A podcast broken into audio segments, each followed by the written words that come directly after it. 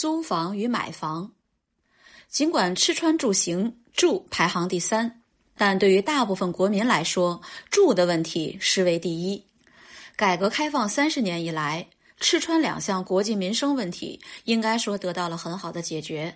行只是快慢，每年春运头痛一回，过了春节就好；但住至今未能很好解决，百姓与政府都头疼。报载，广东省两会上有代表提出四十岁以前租房、四十岁以后买房的建议，立刻遭到网民攻击。典型的愤怒就是请领导们带个头，而许多委员则马上附议支持，认为建议可行。社会各阶层的反应都特真实，体现了各自的角度和立场。作为无房者，想拥有一套属于自己的房子，想法质朴而合理。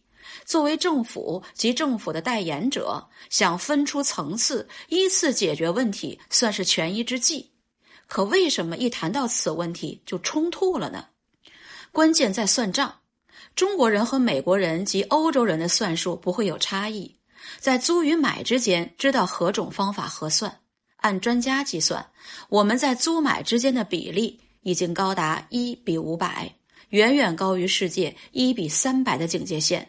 简单的表述就是买比租不合算，可中国人还是要买，不想租，原因何在？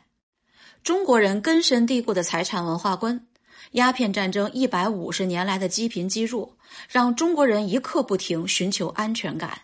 显而易见，租没买安全，买的再贵也安全一生。以生活本质而论，安全比昂贵更重要。西方社会大都在租房问题上对出租方给予严格限制，法律明显倾斜于承租方。